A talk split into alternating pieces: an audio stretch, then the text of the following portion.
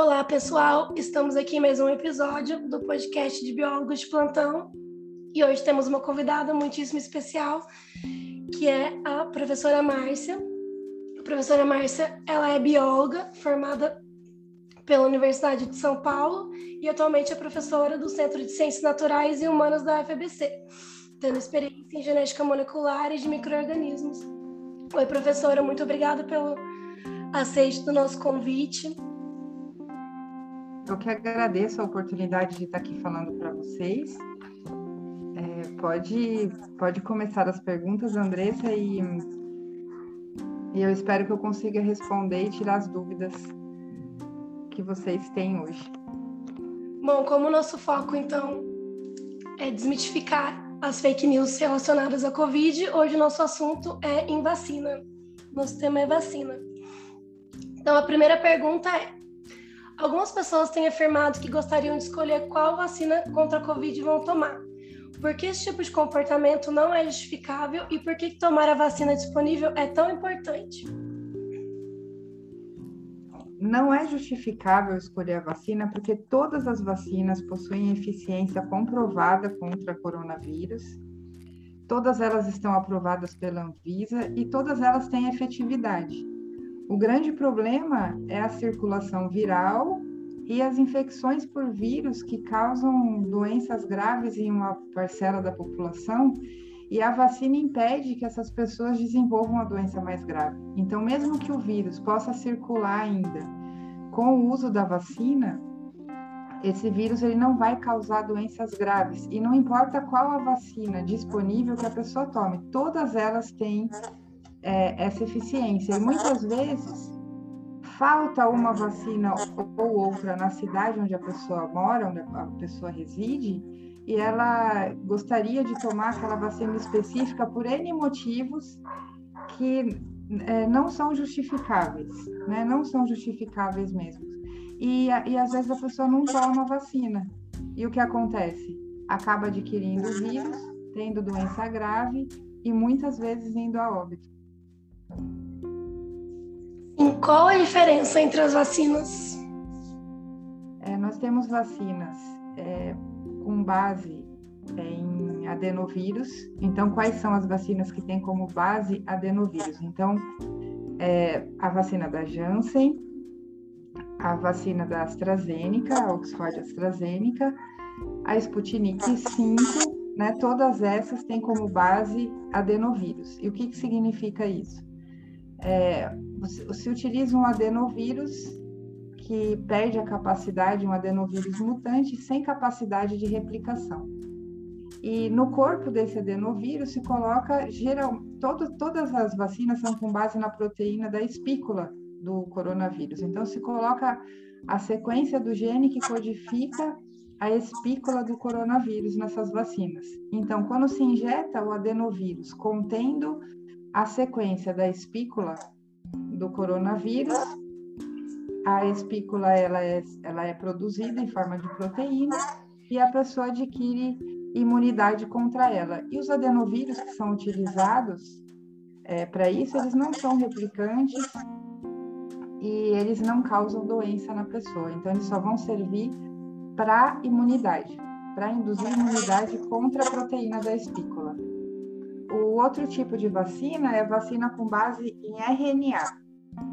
Essa vacina é a vacina mais nova. Não existem outros modelos é, que utilizados para outras doenças antes do coronavírus com base em vacina de RNA. Que essa é a vacina da Gente, eu esqueci o nome da vacina, Andressa. É a, a Pfizer. Tá? Então, assim, a vacina da Pfizer, ela é a vacina que é com base em RNA. Então, a vacina da Moderna, que não tem no Brasil também, é com base em RNA. Então, essas vacinas, como é que elas funcionam? Então, se coloca o RNA, que codifica também as proteínas da espícula, dentro de um, de um saquinho de lipídio, né, que imita a membrana de uma célula. Então, eles chamam isso de nanopartícula.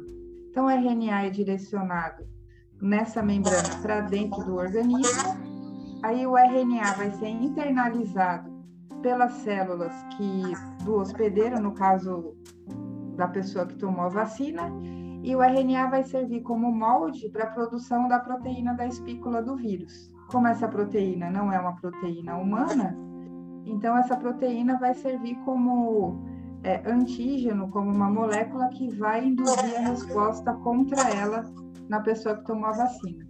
Né? Então esse é o princípio da vacina da Pfizer.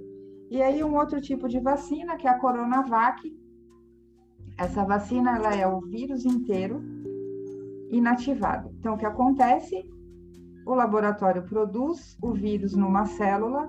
Geralmente esse vírus é produzido numa célula chamada vero, que é a célula de macaco, macaco verde, né, da espécie do macaco verde.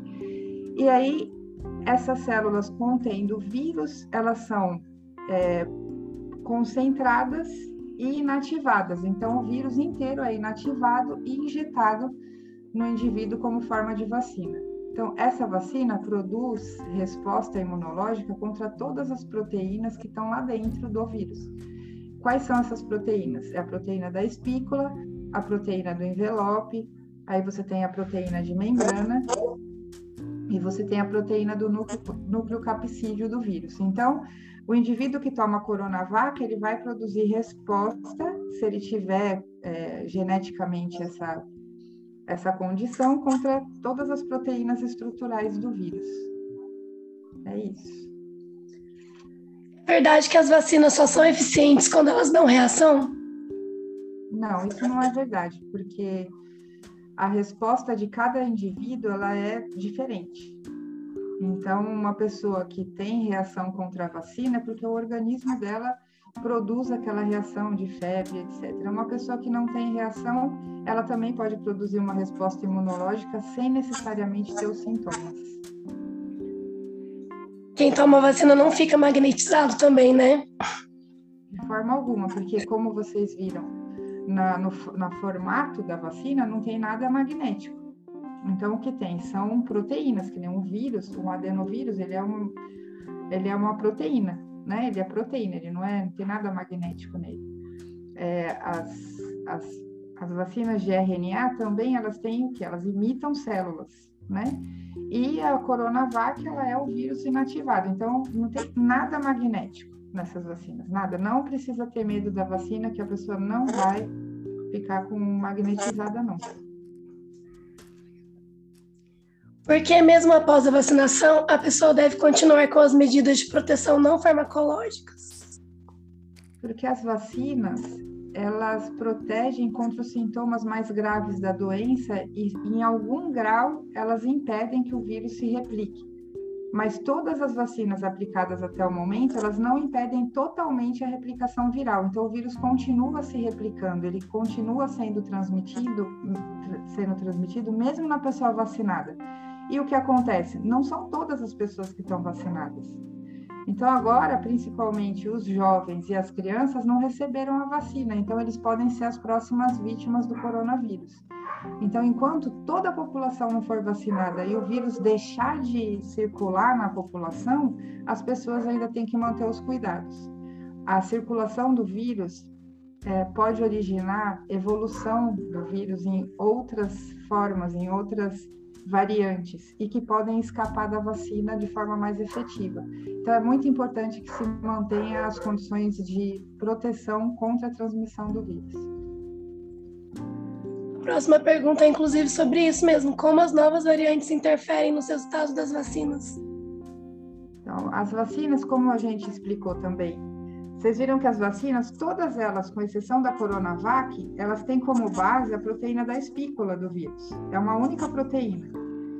Então, o vírus ele pode alterar essa, essa proteína durante o processo de circulação e evolução viral, ele, ele pode alterar. E aí, anticorpos produzidos contra essa proteína, ou células de defesa produzidos, produzidas contra essa proteína nos vacinados, podem perder efetividade se o vírus conseguir escapar, né, por ter uma variante nova dessa proteína.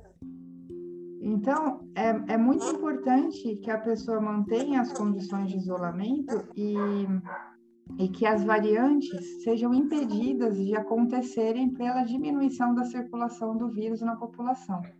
Né? Aí a gente pode dizer a Coronavac, nesse sentido, ela produz anticorpos contra outras proteínas do vírus, mas que também podem é, é, ter variantes. Né? Então, assim, o mais importante é impedir a circulação do vírus para não, não permitir a geração de variantes que possam escapar da vacina. Mas como a gente lida com a situação de pessoas que precisam sair de casa para trabalhar, por exemplo? Elas precisam se proteger. Então, assim, o uso da máscara PFF2 N95, ele é muito importante para essas pessoas que precisam trabalhar, que precisam pregar transporte público, que precisam atender o público. Então, essas pessoas é, precisam ter a proteção e, e, mais do que as outras, né, elas precisam estar tá inteiradas de como se proteger. Então, assim, o uso de máscara PFF2, é, a distanciamento social, as condições de higiene são muito importantes, né? Ah, tá joia. Era isso que a gente tinha para hoje, então, as principais perguntas relacionadas à vacina. E agradeço novamente a participação, viu, professora? Ah, eu que agradeço a oportunidade de participar aqui do podcast de vocês, né? Então teremos, se cuidem todos. Teremos mais episódios em breve com outros assuntos. Obrigada. Muito obrigada. Tchau, tchau. Tchau.